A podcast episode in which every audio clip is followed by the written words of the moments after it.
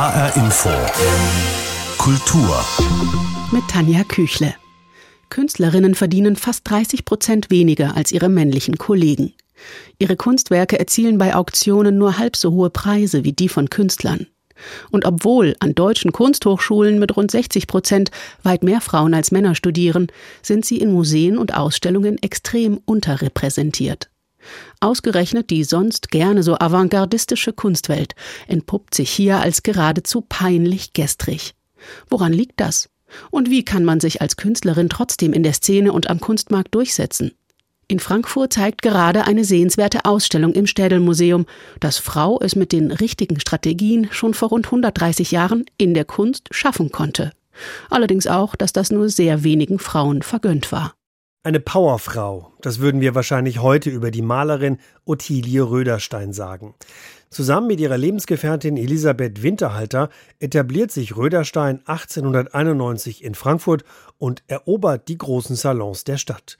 Um die Jahrhundertwende will jeder von ihr gemalt werden, sagt Alexander Eiling, Kurator am Frankfurter Städel. Also wenn man sich ihre Porträts anguckt, dann hat man es mit einer sehr durchsetzungsstarken, durchaus ruppig schauenden Künstlerin zu tun. Sie war aber, wird beschrieben als sehr herzlich, äh, eine großartige Netzwerkerin, denn ich glaube auch nur so ist es möglich, dass sie so einen Erfolg hatte, indem sie die Chancen, die ihr geboten werden, nutzte. Aber welche Chancen hatte eine Frau im 19. Jahrhundert? Ottilie Röderstein wächst als Kind deutscher Eltern in der Schweiz auf und geht zur Ausbildung nach Paris.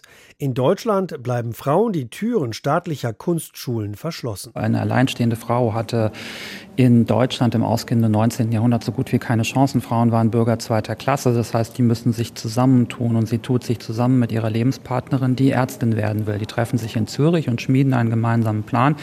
Äh, ich will Künstlerin werden, ich will Ärztin werden und als Elisabeth Winterhalter dann hier die Möglichkeit bekommen hat, eine gynäkologische Praxis zu übernehmen in Frankfurt, ziehen die nach Frankfurt und nehmen sich diesem Ort an und besetzen ihn auch ein Stück weit. Ottilie Röderstein ist von der Geschichte des Städels und der Stadt Frankfurt nicht zu trennen.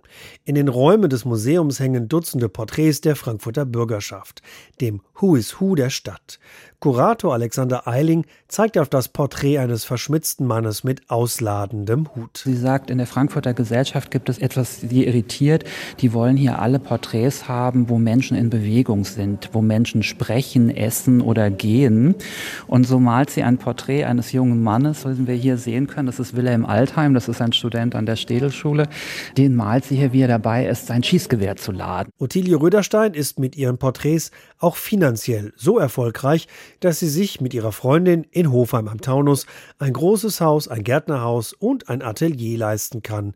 In ihrem 50-jährigen Schaffen drückt sie der Stadt ihren Stempel auf, sagt Kurator Alexander Eiling. Beide Frauen nehmen in der Gesellschaft in Frankfurt durchaus einen prominenten Platz ein. Die verstecken sich auch nicht. Die sind in den Salons präsent, die sind bei Lilly von Schnitzler, der Grand Dame der Stadt, da gehen die ein und aus.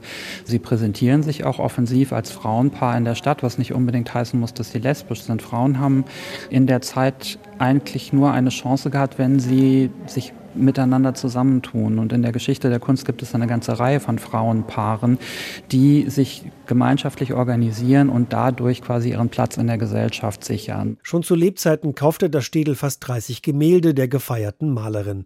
Für die Ausstellung in Frankfurt wurden diese nun restauriert und neu gerahmt und sie erstrahlen im schönsten Licht. Aber während nach Rödersteins Lebensgefährtin in Frankfurt wenigstens eine Straße benannt wurde, ist die Künstlerin selbst in Vergessenheit geraten. Jan Tussing über die Ausstellung Frei schaffend, die Malerin Ottilie W. Röderstein. Das Werk der Ausnahmekünstlerin ist bis 16. Oktober zu sehen im Städelmuseum in Frankfurt. Und das Land Hessen hat jetzt in Erinnerung an Ottilie W. Röderstein ein gleichnamiges Stipendium für Frauen in der Kunst ins Leben gerufen. Unter den ersten Stipendiatinnen ist die Städel-Absolventin Pia Ferm aus dem Abschlussjahrgang 2020. Aus ihrer eigenen Erfahrung beschreibt sie die Benachteiligung von Frauen in der Kunst heute so. Wenn man gerade in der Abschlussklasse ist, kann man nicht wirklich sagen, wer erfolgreich sein wird, weil es vielleicht einige Leute gibt, die im Moment ein richtiges High haben, aber sie könnten später vergessen werden, weil das Kunstfeld auch sehr schnell umschlägt. Es ist wie eine Börse. Aber später natürlich im Beruf ist es für Künstlerinnen so wie für berufstätige Frauen insgesamt. Man muss doppelt so gut sein. Aber ich denke, das könnte sich gerade ändern, da immer mehr Frauen hohe Positionen in Institutionen bekleiden und es auch große Sammlerinnen gibt. Und ich denke, das ist wichtig, denn sie bringen eine Perspektive mit auf das, was wichtig ist. Und das kann dann auch in den Kanon geschrieben werden. Also ich denke, worauf wir einfach warten müssen, ist der Generationswechsel, der jetzt stattfindet. Vielleicht sehen wir erst in 10 oder 20 Jahren eine wirkliche Veränderung. Denn das, was wichtig ist, ist auch, woher kommt das Geld? Durch wessen Tasche geht es? Und solange das vielleicht ein älterer Mann ist, bleibt die Kunstwelt so, wie sie ist. Denn das Geld ist immer noch das, was letztlich bestimmt. Aber wenn tatsächlich irgendwann auch Frauen den Geldfluss kontrollieren, dann wird das auch sehr viel an den Bedingungen für Künstlerinnen ändern. can be female forces actually also controlling the money flow, then that's also going to change a lot of the conditions for female artists.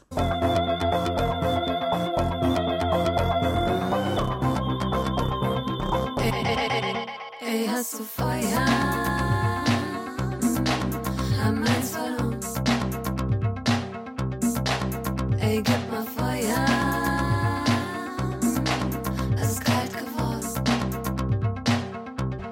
So hört sich die Musik an, die Hannah Valentin produziert, freischaffende Künstlerin und Musikerin mit Verbindungen zu Berlin und Frankfurt. Auf der Bühne und auf den inszenierten Fotos ist Hannah Valentin eine beeindruckende Erscheinung, die mich persönlich, ich hoffe, Sie verzeihen den Vergleich, ein bisschen an Lady Gaga erinnert. Mit tollen, kunstvollen Outfits wie einem schwarzen Latexanzug zum Beispiel oder einem pudrigen Ganzkörper-Kokon aus rosa und weißen Kunstblumen. Mich interessiert jetzt, Hanna Valentin, wie viel ist denn davon die biografische Hanna Valentin und wie viel ist Kunstfigur? Gute Frage. Also ähm, mir ist es immer ganz wichtig, gerade auch in der Kunst, weil für mich die Themen, die ich behandle, ganz wichtig sind, nach außen zu tragen, zu übertreiben. Und deswegen ist, ähm, ich gehe immer an Grenzen in meiner Musik, in meiner Kunst, ähm, in meinen Outfits. Es ist so ein Gesamtkunstwerk, einfach um Gehör zu verschaffen für Themen, die mir wirklich wichtig sind. Mhm. Der Track, den wir gerade gehört haben, der stammt von ihrer neuen EP, die im März 2022 erschienen ist. Sie heißt Autonomie. Warum dieser Titel? Autonomie? ja, auf jeden Fall. Also Autonomie, die Frau in der Gesellschaft, die ähm, ja Unabhängigkeit wirklich, dass man Entscheidungen treffen kann als Frau. Also jetzt gar nicht auch so in diesem, ja, ich will jetzt hier ganz groß rauskommen und ich will jetzt ähm, CEO oder Chefin irgendwo sein, so dieses Klischee, sondern Entscheidungen treffen.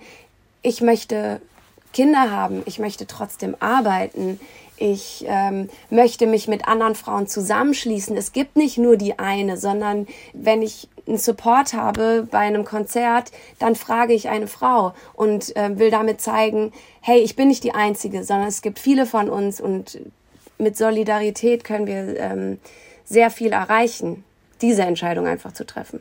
Mhm. Gab es denn auf dem Weg dorthin, wo Sie jetzt stehen in Ihrer Karriere als Musikerin, Gab es da Hemmnisse, weil Sie äh, eine Frau sind, beziehungsweise, ich sag mal, aufgrund von Stereotypen, Vorurteilen? Oder ist das alles Schnee von gestern? Also ich habe das absolut erlebt. Also ist ähm, gerade in der ja so Popmusik ist es halt so, dass man die süße kleine Sängerin ist, die halt im besten Falle noch ähm, dem Schönheitsideal entspricht und ja halt irgendwie das Feature ist von dem Rapper oder so, ja, so ganz ähm, klischeemäßig. Aber ich habe trotzdem aus meiner Kindheit eben auch mitgekriegt, meine Mutter ist ja klassische Sängerin und hat eine ähm, Sopranstimme. Da konnte natürlich jetzt kein Mann ihr Konkurrenz machen, weil es einfach eine andere Stimmlage ist. Und dadurch wurde ich als Kind mit dem Thema nie so wirklich konfrontiert, was für mich total schön ist und ich mich deswegen wahrscheinlich heute auch so sehr dafür einsetze oder damals auch sehr überrascht war, huch, wieso äh, habe ich denn hier nicht diesen Stellenwert? Warum bin ich nicht Entscheiderin, sondern warum sind das immer andere und ich soll halt irgendwie da meine kleinen Texte schreiben? Ähm, und deswegen habe ich das auf jeden Fall erlebt und deswegen war es für mich auch so wichtig, dann selbst zu produzieren. Und als ich dann in diesem in dieser Produktionsbranche, in dieser total männerdominierten Branche gelandet bin, habe ich es natürlich immer mehr gemerkt und versucht da so richtig mich durchzukämpfen, ja. Hm, also äh, vielleicht auch eine Autonomie in der Hinsicht, äh, sich sozusagen unabhängig zu machen von äh, männlich dominierten Produktionsbedingungen. Anna Valentin, Sie machen nicht nur in Anführungszeichen Musik, Sie malen auch vor allem Tuschebilder, die tendenziell oder generell eher abstrakt sind, wenn man das so sagen kann. Sie sind also auch bildende Künstlerin und ähm, es gibt ja einige einschlägige Studien zum Thema, die besagen, dass im Kunstbereich die Gender Pay Gap mit fast 30 Prozent noch größer ist, als ja, die ohnehin schon ist im Durchschnitt der Gesellschaft. Wie, wie sind da Ihre persönlichen Erfahrungen? Also ich male ja ausschließlich, zumindest bis jetzt, über das Thema meiner Krankheit, Multiple Sklerose. Und dadurch habe ich wirklich ja so meine Nische gefunden. Ich glaube, das ähm, ist nochmal ein Unterschied und ähm, dadurch, dass ich so eine genaue Nische habe, kann ich mich da auch sehr gut positionieren. Ich glaube, da ist es erstmal nicht so wichtig, ob ich eine Frau oder ein Mann bin. Aber ich habe mir mit meinem Management, das auch aus zwei Frauen besteht, das Ziel gesetzt, dass wir verlangen und verhandeln, was wir uns wert sind. Und das wird immer besser. Also Zahlen sind menschengemacht und man kann immer verhandeln und jedes Nein ist okay, wenn nicht das bezahlt wird, was du wert bist. Und daran festzuhalten, ich glaube, das ist gerade eine wirklich wichtige Zeit und wir Frauen müssen da echt alle zusammenhalten und für unseren Wert eintreten. Und ich glaube, diese gesellschaftlich ganz, ganz lange äh, Dankbarkeit, die wir empfinden als Frauen, also zumindest ist das mein Gefühl, Dankbarkeit, künstlerisch arbeiten zu dürfen. Weil entweder, also vor was weiß ich was, wie wenigen Jahren noch durften wir gar nicht arbeiten. Und wenn wir arbeiten mussten, weil vielleicht Männer im Kriegsdienst waren oder so, dann waren es halt irgendwie ja in Fabriken, um irgendwie zu überleben, aber sich anzumaßen, künstlerisch schaffen zu dürfen und diese viele Arbeit, die man tut, wirklich als Arbeit anzuerkennen. Ähm, ich glaube, da sind wir gerade auf einem guten Weg und das durchzuziehen ist, glaube ich, sehr wichtig, ja. Mhm. Was fehlt in Ihrer Ansicht nach oder was vermissen Sie als Frau im künstlerischen Bereich, ob es jetzt Musik oder Malerei ist? Muss da mehr kommen von staatlicher Seite oder muss da mehr kommen aus der Szene selber, von den Frauen selber vielleicht? Also ich glaube, es ist eine Mischung. Solidarität steht ganz, ganz oben. Also einfach mehr darüber reden, mehr veröffentlichen und natürlich von staatlicher Seite viel mehr Unterstützung, weil ähm, ich liebe meine Tochter, ich bin absoluter Familienmensch, aber es ist auch ein Vollzeitjob, ein Vollzeitjob, der nicht bezahlt wird. Genauso für meinen Mann. Also wir sind beide selbstständig, wir haben ja noch eine Firma zusammen. Ähm, und Kind, Haushalt, all das wird ja nicht bezahlt, aber es ist genauso viel Arbeit. Und das zu unterstützen, gerade eben Frauen, besonders auch alleinerziehende Frauen, fände ich, ähm, das würde sehr, sehr viel verändern. Hm, Sie haben Modedesign studiert ähm, und arbeiten jetzt Sie haben es schon erwähnt, als freischaffende Musikerin, Malerin und selbstständige Unternehmerin. Unter anderem betreiben Sie einen, äh, ich sag mal, Szene-Kiosk vielleicht in Frankfurt. Das ist ein Ableger der stadtbekannten Jok Jok. Und ähm, dann sind Sie auch noch Mutter geworden, wie Sie selber sagen, ein wahrer Familienmensch. Wie mh, hm, hat denn die Geburt Ihrer Tochter viel verändert? Und was? Absolut. Also es hat so viel verändert ich würde sogar sagen zum Positiven, also wirklich sehr zum Positiven. Ich habe ja meine Kunst mit der MS unter einem Pseudonym gemalt, den ich mit der Geburt meiner Tochter abgelegt habe, weil ich eben plötzlich diese totale Vorbildrolle gefühlt habe. Was möchte ich, wofür, womit sie aufwächst, ähm, wie sie im Leben steht, was für ein Selbstbewusstsein sie hat und ähm, ich wollte mich nicht mehr verstecken, weil ich habe mich 15 Jahre lang für meine Krankheit geschämt und rede auch nicht drüber. Und das mache ich jetzt unter meinem Namen. Und damit fing das alles so an, dass ich ähm, ja wirklich so diese komplette Autonomie gelebt habe. Natürlich, ich will überhaupt gar nichts schönreden, es ist auch viel Stress. Also ich will ihr alles zeigen, ich will, dass sie so möglichst viel dabei ist, wie es geht, zu kinderfreundlichen Zeiten. Sie ist bis jetzt noch nicht in der Kita, sie ist drei Jahre alt. Das wird jetzt bald passieren. Also wir sind so ein Dreiergespann, mein Mann, äh, meine Tochter und ich. Manchmal würde ich mir so gesellschaftlich ein bisschen mehr Unterstützung wünschen, aber ich krieg nur positives Feedback von meinem Umfeld, dass ich eben andere auch ermutige, so zu leben und dass sie nicht denken, oh Gott, ich kann kein Kind kriegen, weil sonst kann ich mich nicht selbstständig machen, ich kann keine Karriere machen und besonders ich kann nicht künstlerisch arbeiten. Hanna Valentin, es geht dieses Jahr noch auf Tour als Support von der Berliner Band Mia. Da kommen Sie unter anderem auch nach Frankfurt. Die Tour ist Ende des Jahres, im November äh, geht die los. Und Sie kommen aber auch schon früher nach Frankfurt, nämlich am 17. August an die Schirn. Das ist das Summer Hangout.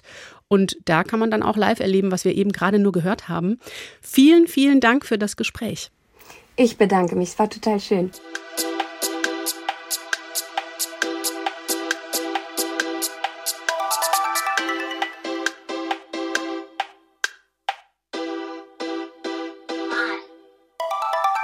Es braucht unter anderem auch mehr Solidarität und gegenseitige Unterstützung unter Frauen im Kunstbetrieb. Dafür plädiert nicht nur die Künstlerin Hanna Valentin. Eine Möglichkeit der Künstlerinnenverband GEDOC. Gabriele Juwan ist selbst bildende Künstlerin und engagiert sich im Künstlerinnenverband GEDOC Frankfurt Rhein-Main e.V. Frau Juwan, warum tun Sie das? Warum engagieren Sie sich für Künstlerinnen? Na, weil ich selbst eine bin. Ähm, ich bin jetzt seit ungefähr 30 Jahren auf der Piste und seit gut 20 Jahren hauptberuflich als Künstlerin. Man sieht einfach, wo es in diesem System noch hakt und wo man äh, gemeinsam mit Kolleginnen ja nicht nur bei uns in der, in der GEDOC-Gruppe Frankfurt Rhein-Main, sondern die GEDOC ist ja ein Bundesverband, wo wir Frankfurterinnen, Rhein-Mainerinnen auch Mitglied sind da kann man Lobbyarbeit machen. Und das ist absolut notwendig, damit die Strukturen besser werden. Also findet da Mentoring statt? Ist das ein Netzwerk, das aufgebaut wird? Beratung? Wie unterstützt die GEDOC Künstlerinnen in dem Bereich? Also wir sind ein Netzwerk von Frauen, die, sagen wir mal, in einer Liga arbeiten. Also das heißt, ähm, wir treffen uns regelmäßig, wir haben monatlich einen Jour und da wird schon mal viel gefachsimpelt. Und mir ist es unglaublich viel wert, dass ich eins, zwei Kolleginnen habe, ähm, denen ich so vertraue, dass ich sie auch mal anrufe und sage, ich sitze hier gerade dran, ich soll hier ein Angebot abgeben, ich habe das so und so kalkuliert, wie machst du das denn? Und was dann passiert, ist typisch Frau. Äh, meistens sagt die Kollegin, wieso so wenig? Und umgekehrt, wenn die mich anruft und fragt, du, äh, ich mache das gerade, sage ich, geh mal bitte mit der und der Summe für dein Honorar rein, weil man als Frau immer so vorsichtig ist. Und das ist schon also ein Riesen, Riesenvorteil. Das Zweite ist, dass wir ähm, auch Fortbildung für unsere Mitglieder machen, so wir das denn stemmen können.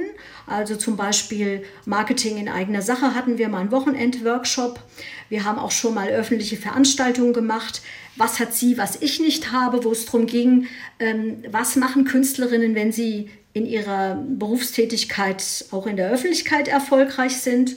Und Unsere Vorsitzende, die Sonja Sandfoss, eine Kunsthistorikerin, macht ähm, eine Historienforschung zu den Frauen in Frankfurt und Rhein-Main, die seit 1927, seit unserer Erstgründung, GEDOC-Mitglieder waren. Also das heißt, dass wir uns den Boden fester machen, auf dem wir stehen.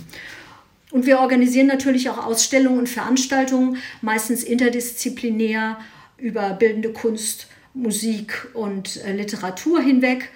Ähm, also das machen wir. Aber das ist alles eine ehrenamtliche Arbeit. Und wir würden uns wünschen, wenn zum Beispiel, wir haben kein Büro, wir haben keine Geschäftsführung, wir machen das alles nebenher. Ähm, dafür kriegen wir unheimlich viel gestemmt. Aber wir würden uns wünschen, wenn wir zum Beispiel mal eine Geschäftsstelle hätten, wo äh, über, das muss nicht mal ein fester Ort sein, aber eine Person, die das vielleicht auf einer halben Stelle mal für einen Modellzeitraum von zwei Jahren äh, beruflich machen kann, dass Künstlerinnen sich dahin wenden können, wirklich in der Vermittlung von Fähigkeiten. Ja, es gibt einen Vergleich des Magazins Titelthesen Temperamente, nach dem bei Einzelausstellungen nur 20 Prozent der Einzelausstellungen von weiblichen Künstlern bestritten wurden oder diesen gewidmet waren im Zeitraum von 2000 bis 2020. Und da haben die 16 äh, große deutsche Ausstellungshäuser und Museen sich angeschaut und verglichen. Liegt das Problem dann eher in der Kunstgeschichte Ihrer Ansicht nach, dass einfach also ähm, vor allem Kunst von Männern in Museen gesammelt und ausgestellt wird, weil das so lange männlich dominiert war? Oder ist das Problem dann eher dass männliche Sammler noch den Markt auch dominieren und dann Kunst von Frauen, das ist auch schon in Studien belegt, dann geringer schätzen tatsächlich. Das mit den Museen und den Ausstellungen, das glaube ich, ist relativ einfach. Das ist tatsächlich so, dass da ähm, lange Zeit immer so eins, zwei, drei Frauen mit auf dem Schirm waren und alle anderen ähm, waren außen vor, weil ich glaube, dass in den Museen auch ähm, ein männlicher Blick war. Und vielleicht auch bei den Sammlerinnen und Sammlern. Aber da gibt es ja auch inzwischen Frauen, die finanzielle Möglichkeiten haben, wo sie da reingehen können. Aber Kunst ist ja dann oft auch Image. Man kauft dann die Namen, die ohnehin schon jeder kennt, wenn man das Geld dafür hat. Im Bereich nach der Akademien, so wie ich das sehe, gibt es immer noch Stipendien, ähm, Möglichkeiten, eine Residency zu machen. Also da ist noch mal ein Schonraum so von vielleicht zwei, drei Jahren. Und der steht auch den Frauen und den Männern noch gleich zu. Und dann, glaube ich, fängt es an, auseinanderzudüften. Dann muss man sich ja irgendwann anfangen, auf dem vollkommen freien Markt ähm, zu behaupten. Also nicht nur gute Kunst zu machen, sondern die auch noch ähm, auf den Markt zu bringen, was immer der Markt ist. Ob das eine Galerie ist, ob das äh, finanzierte äh, Projekte im öffentlichen Raum sind, so wie ich das mache, wo ich dann immer mehrere Finanziers brauche mit einer öffentlichen Anschubfinanzierung. Und wenn Frauen zu diesem Zeitpunkt, dann sind die ja ungefähr Anfang Mitte 30, Kinder bekommen, dann fängt es an, schwierig zu werden. Hm. Kinder bekommen äh, ist ein Problem für Künstlerinnen, dass man manchmal gar nicht genau weiß, wie mache ich etwas. Also braucht es mehr Mentoring? Äh, wie sinnvoll sind staatliche Stipendien vielleicht? Auch eine Frauenquote ist ja im Gespräch. Was sagen Sie? Also was würden Sie sich wünschen? Was fehlt?